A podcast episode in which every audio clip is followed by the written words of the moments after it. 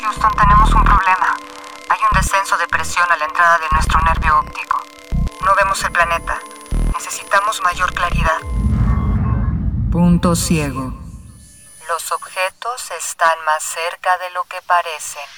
Una deriva sonora sobre temas urgentes en el cruce del arte contemporáneo. Con entrega mensual, Solenaro y Virginia Roy, curadoras del MOAC, te dan la bienvenida. Punto Ciego. Un podcast MOAC. Cultura UNAM.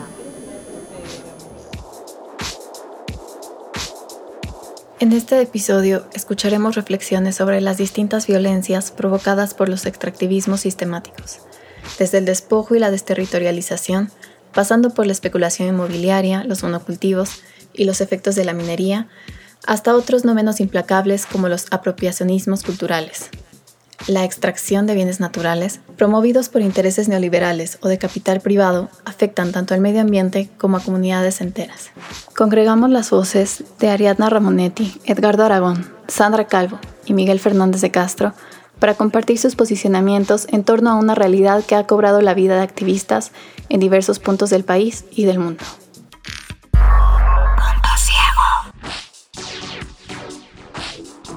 En tiempos recientes, la noción de extractivismo ha cobrado una significación relevante a nivel planetario, dados los violentos procesos de despojo y desterritorialización que pueblos y comunidades enteras han sufrido gracias a la expansión del capitalismo global y los emprendimientos a gran escala de las industrias mineras, agrícolas, forestales y de hidrocarburos, que extraen y transforman bienes naturales comunes para exportarlos como materias primas y comercializarlos en el mercado mundial alterando drásticamente la ecología, el paisaje y el medio ambiente. El arrebato de la propiedad comunal de la tierra se remonta al origen de la acumulación capitalista mediante las primeras economías de enclave en las plantaciones coloniales que articularon también violencias simbólicas, estructurales, gestos y discursos jurídicos para instituir un orden de subordinación basado en el trabajo esclavo de poblaciones indígenas y afrodescendientes, víctimas directas de la acumulación originaria que permitió a Europa desarrollarse gracias al excedente colonial extraído de las entrañas del sur global. El impacto que históricamente han producido las economías de enclave para la instauración de monocultivos regionales y los procesos de tecnificación de la agronomía y la minería a gran escala en los siglos XX y XXI darán continuidad a las relaciones de dominación instituidas desde la condición colonial, que aunadas a las políticas corporativistas y neoliberales actuales, respaldadas por máquinas de guerra en estado de excepción permanente, provocarán conflictos sociales al interior de diversas comunidades disputas territoriales por el derecho al agua, imposición de obras de infraestructura estatal para la ocupación masiva de territorios, especulación inmobiliaria y financiera, desplazamientos humanos, militarizaciones y desapariciones forzadas de ambientalistas y defensores de los derechos de la naturaleza a tiempo que se irán fraguando resistencias campesinas, indígenas y negras al modelo extractivo exportador por la violenta apropiación de los bienes naturales no renovables que estas industrias multinacionales provocan en los lugares en donde se sitúan, especialmente en América y África. Siguiendo Eduardo Gudiñas, este menciona que en los extractivismos actuales conviven distintos tipos de actividades de acuerdo a condiciones tales como el uso de tecnologías, los volúmenes de recursos removidos o los niveles de, de mecanización. Por ejemplo, existen diferencias sustanciales entre pequeñas actividades mineras y los grandes tajos propios de la megaminería, así como son muy distintas las prácticas agrícolas tradicionales frente a los monocultivos mecanizados. Esas diferencias también responden a condiciones históricas donde unos modos de apropiación suplantaron a otros.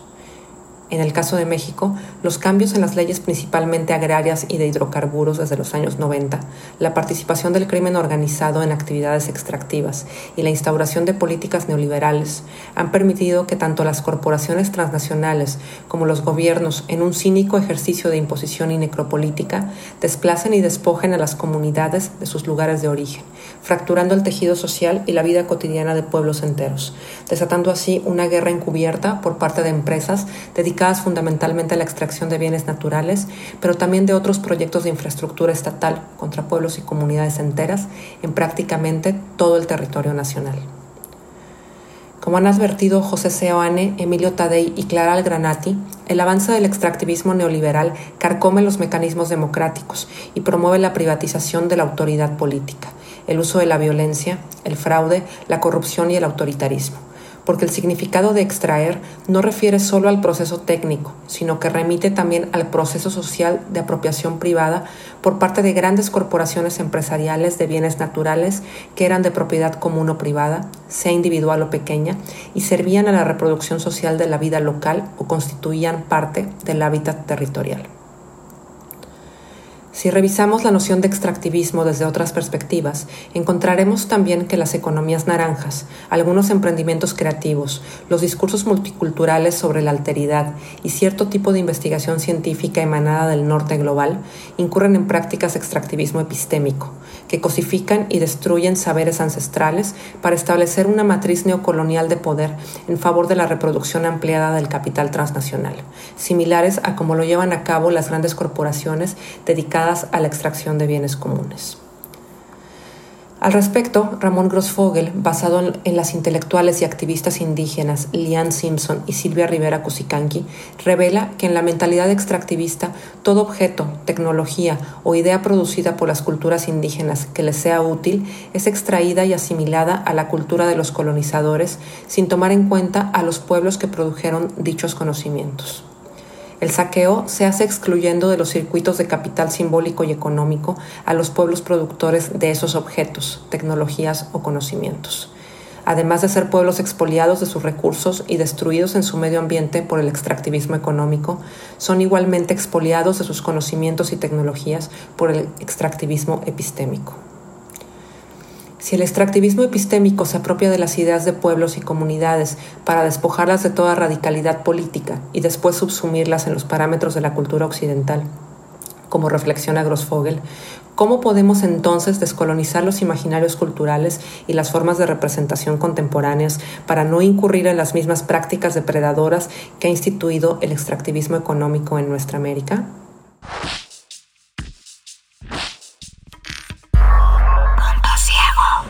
Esta crisis es social y ecológica. No es sequía, es saqueo. Es saqueo. Es saqueo.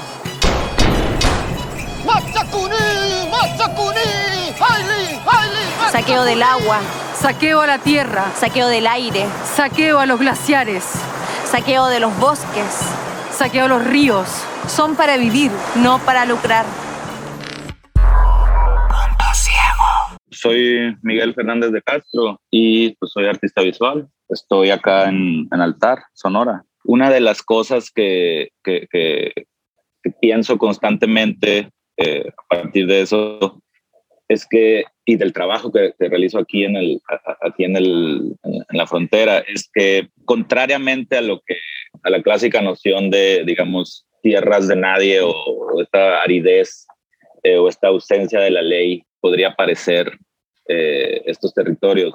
Eh, e-, estas tierras fronterizas de, acá del desierto de Sonora no pueden entenderse a partir de, esas nociones de fronteras sin ley o de estado de excepción, sino que es más bien la abundancia y superposición de distintas formas de propiedad y jurisdicciones. Es decir, lo que pasa aquí, y es algo que, de lo cual alimento constantemente mi trabajo, es varios grupos de interés simultáneamente reclaman un mismo espacio. Puede ser ranchos, parques naturales, eh, reservaciones indígenas que están aquí cruzando la frontera en Arizona, eh, concesiones mineras, rutas de, tráfico, de contrabando, derechos de agua, tala, pesca, etcétera.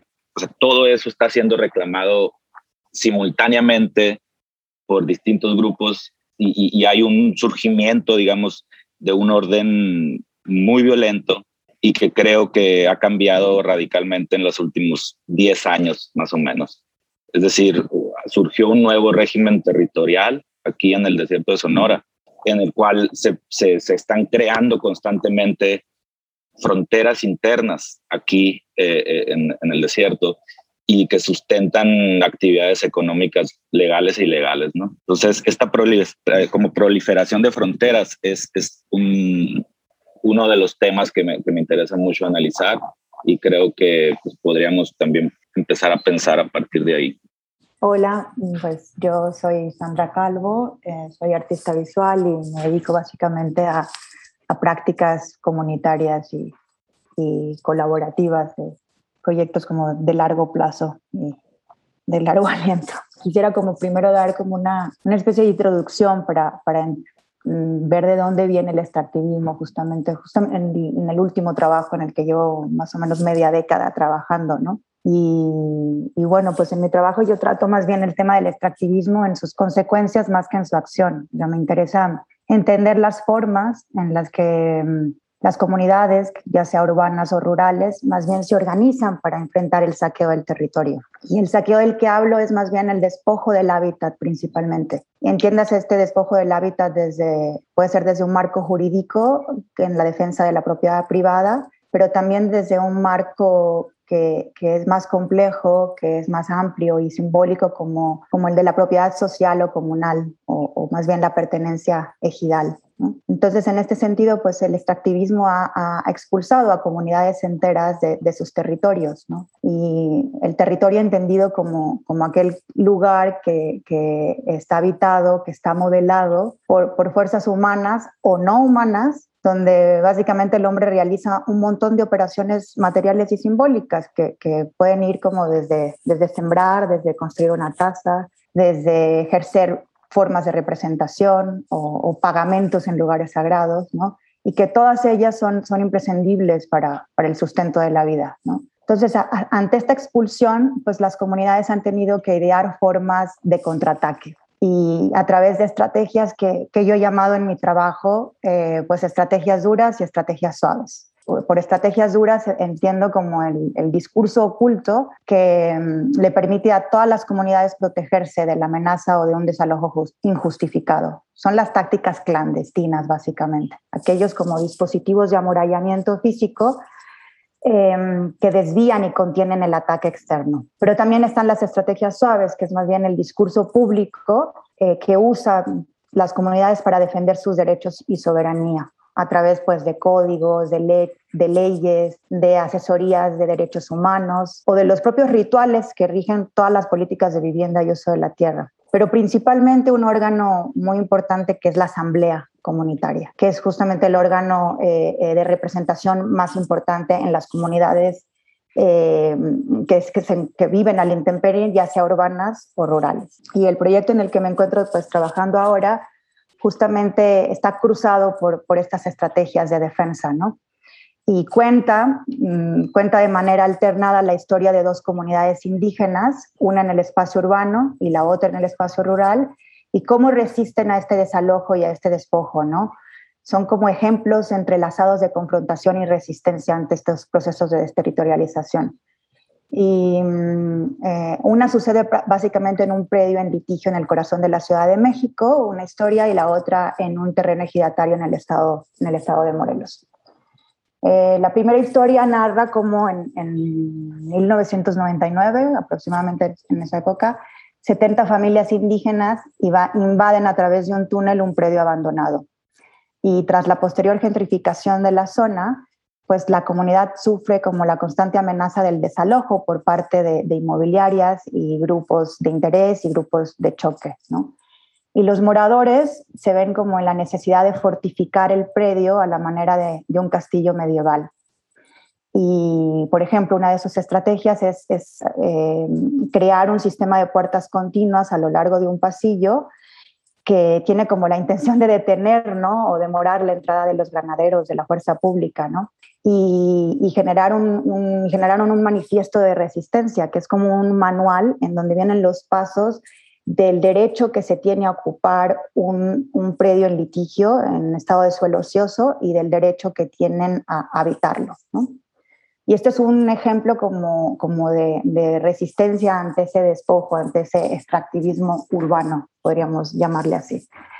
La, la segunda historia eh, sucede en el, en el, estado de Morelos, donde pues como sabemos, las comunidades ejidales, pues casi todas han perdido en esta zona su, soberanía alimentaria, debido a un montón de razones, ¿no? al monocultivo principalmente y a la depredación de, de, los bienes comunales, que van como del saqueo de los recursos naturales, como la, explotación de la piedra, eh, eh, tumbar montes, drenando pozas, pero también de los bienes que son inmateriales, como la anulación de, la lengua, del conocimiento ancestral, del saber local, eh, y destruyendo, destruyendo un montón de, vestigios arqueológicos y, de sitios sagrados. ¿no? Em, es un enclave pues, de, gran importancia hídrica ¿no? y, cultural para toda la región de Morelos, porque ahí comienza el área natural protegida del, del corredor biológico del Chichinautzin. Em, es una tierra que obviamente no puede ser explotada, ni enajenada, ni urbanizada, porque es, conforman como los pulmones de la región, ¿no? Y, es un punto como de recarga acuífera que, provee de agua a todos los, municipios adyacentes, ¿no? Como, y, y, si no existiera, pues no podrían incrementarse el flujo de los ríos ni las cascadas. Pues este lugar está en una profunda pugna, es una pugna entre entre cadenas hoteleras, entre inmobiliarias, entre taladores y empresas extractoras que llevan años tratando de comprar las parcelas de este ejido, ¿no? Tanto porque es bello y, por, su, por su riqueza minera, ¿no? Y hay una necesidad de dividir a los ejidatarios, pues parcelando y fragmentando el territorio, ¿no? Y privatizándolo, ¿no? Entonces los ejidatarios pues se han visto como obligados también en incurrir en estas estrategias o prácticas clandestinas. Y en, el caso específico de este, de este lugar rural, eh, pues eh, van, estas prácticas van desde la revuelta armada hasta, hasta la alteración perimetral de sus tierras. Para poner un ejemplo nada más, ¿no? Como eh, las trancas de alambre de púas y, de madera, que, que, normalmente sirven pues para delimitar las parcelas, pues ellos en, la noche las van moviendo sigilosamente para recuperar el terreno perdido. Es una práctica de los comuneros para, pues, para regresar sus terrenos a, su dimensión original. Es como una reacción ante el despojo y, el robo ilegítimo de la tierra, ¿no? Justamente en ambos escenarios, tanto en el rural y en el urbano, Pues estos megaproyectos, el proceso de gentrificación y y la especulación inmobiliaria, la minería y sobre todo yo creo que la, la, manera desarticulada de, construir unidad habitacional pues ha llevado a, ambas comunidades pues a, un, una suerte como de desempoderamiento cívico, ¿no? Que eh, y donde están en una amenaza constante tanto de desalojos violentos como, como de desplazamientos, ¿no? Y por eso eh, para mí hablar como de, extractivismo eh, en, estas, en estas zonas, en estos enclaves, pues para estas comunidades en específico, pues es hablar como de una violencia sistémica, pero que atraviesa todos los niveles, desde, desde las políticas públicas, pero también hasta la, la corrupción del líder barrial o, o, el consejo ejidal, que también pueden explotar a sus miembros, ¿no? Y, y el proyecto, pues justamente eh, narra la, la, memoria de esta confrontación, ¿no? Mi nombre es Edgardo Aragón y soy artista. He venido trabajando desde hace pues, muchos años la idea del extractivismo, no nada más como se entiende habitualmente, que es la de llevarse los materiales pétreos o minerales de algún lugar a otro y convertirlos después en objetos tecnológicos o en objetos de joyería, etcétera, que aparentemente son útiles para la vida. Eh, el lugar donde vivo, que es Oaxaca, de siempre o desde la época de la, de la, colonia sobre todo, se ha visto inmiscuida dentro del, de todo el, embrollo que tiene que ver con llevarse las cosas de aquí o sacarlas de aquí para poder generar un beneficio en otro lado. ¿no? La minería en un, en un momento, eh, la agricultura está sucediendo mucho justo en este momento y que es como el pie que estoy utilizando para poder eh, empezar a, repensar la idea del extractivismo como aspectos ya inmateriales o como aspectos que, genuinamente involucrarían la cohesión social de algunas comunidades en, Oaxaca. En el caso del mezcal, es, me parece la parte más obvia. Eh, en la parte del maíz, otra parte más obvia que no nada más corresponde a Oaxaca, sino al territorio en general, pero no nada más es una actitud grosera, sino que forma parte del enclave o del, del, entramado político que se genera para poder finalmente generar una, una especie de apropiación, en este caso cultural. Eh, hemos visto en Oaxaca sobre todo, y yo lo he trabajado, que incluso el aire es algo que se puede extraer de Oaxaca, ¿no? Como parte de la riqueza que se puede generar en un lugar como este.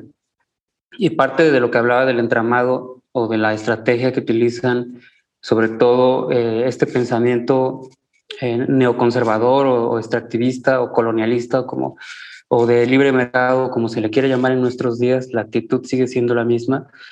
Eh, tiene que ver con, con romper el tejido social. Cuando tú rompes un tejido social, logras acceder de forma muy fácil y muy llana, sin ningún problema, a alguna comunidad. En el caso de Oaxaca ha sido bastante complicado durante más de 500 años lograr ese control debido a que hay una especie de organización social nata que hubo desde hace muchísimo tiempo y que tiene que ver con la organización comunal en muchas comunidades de Oaxaca. Está extinto el, tabaco básicamente en estos lugares porque quisieron mejorarlo y porque tiene detrás de sí toda una historia de sangre como lo tiene la gran mayoría eh, de los extractivismos en el país. El otro extremo, o bueno, el otro caso puede ser el de los mantos acuíferos.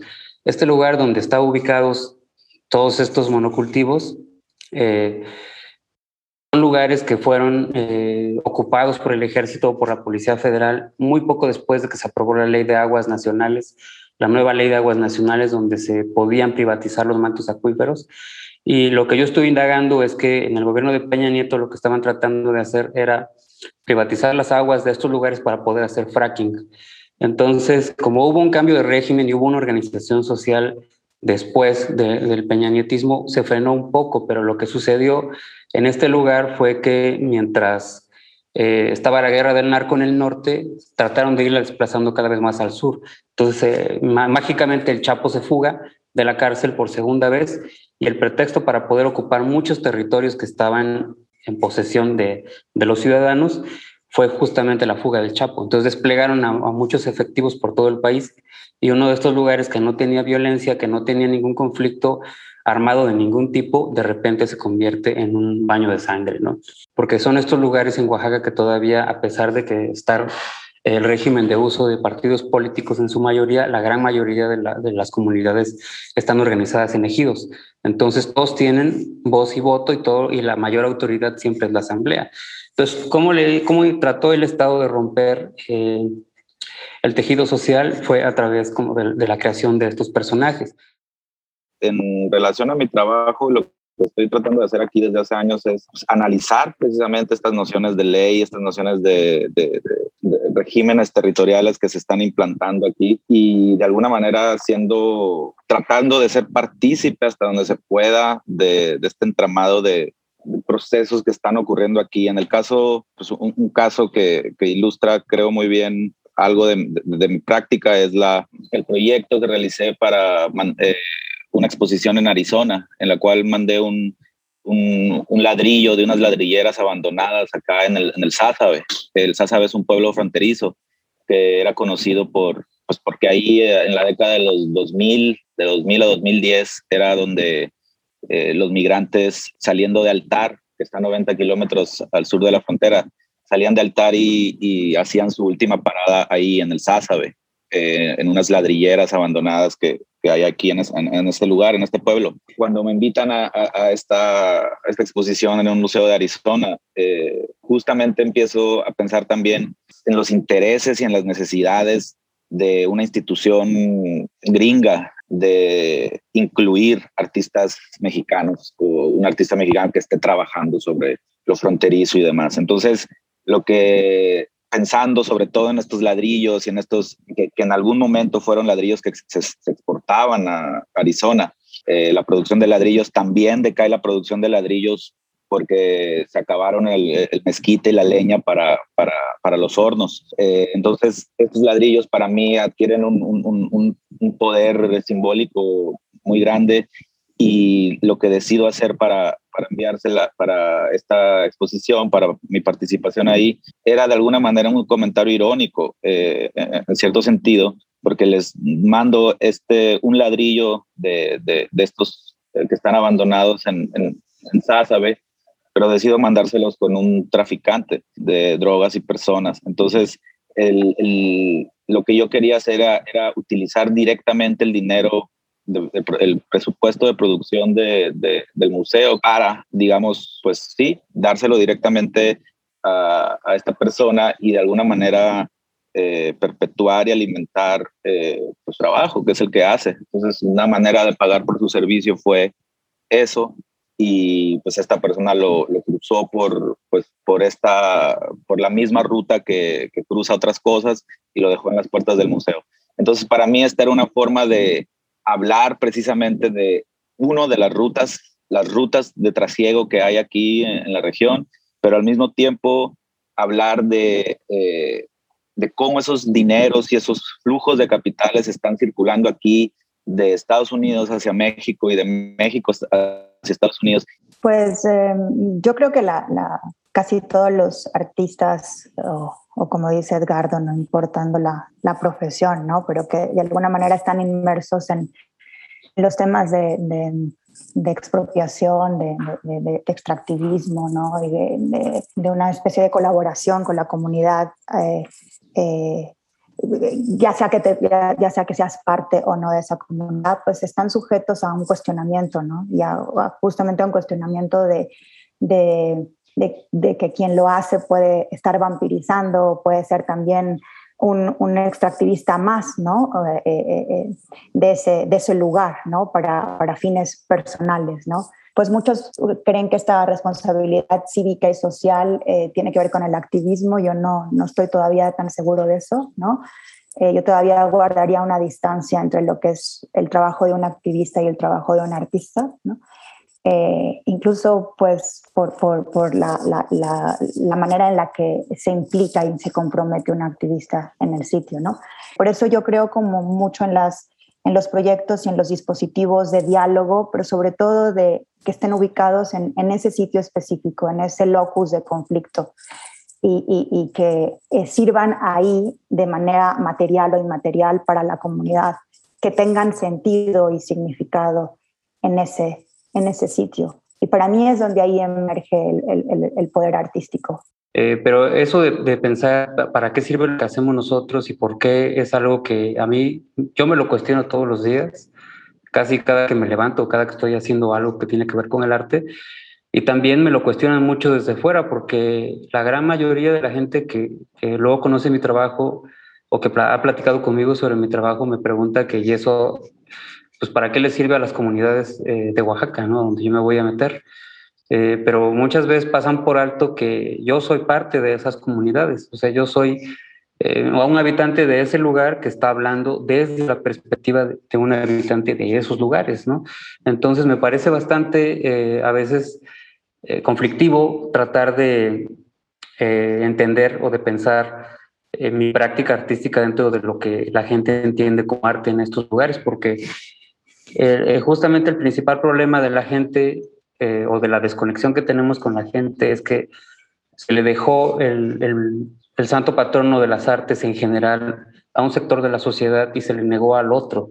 Y eso históricamente no ha sido así. Realmente el arte tenía una función específica dentro de las sociedades y lo único que hemos logrado durante los últimos 50 años es alejarnos cada vez más de los grandes sectores de la población donde funcionaba el arte, ¿no? Entonces la gran pregunta viene ahí, eh, viene dentro del cuestionamiento, en donde qué es lo que tenemos que hacer para poder aterrizar el arte otra vez dentro de sus contextos originales, porque lo único que estamos haciendo en su gran mayoría los artistas, y yo me incluyo, es tratar de generar un, eh, tratar de generar una economía alterna, casi como un mercado negro, en donde solamente los más ricos tienen acceso a estos aspectos de la cultura que pertenecen a todo el mundo, ¿no?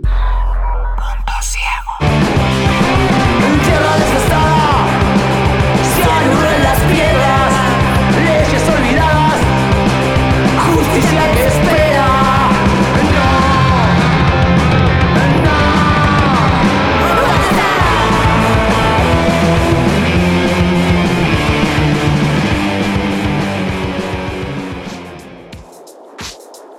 Agradecemos a Ariadna Ramonetti, Edgardo Aragón, Sandra Calvo y Miguel Fernández de Castro por su participación en esta entrega, así como el apoyo de Resistencia Modulada. Para este episodio incluimos fragmentos sonoros extraídos de Extractivismos, interpretada por el colectivo chileno detrás del proyecto No era depresión, era capitalismo.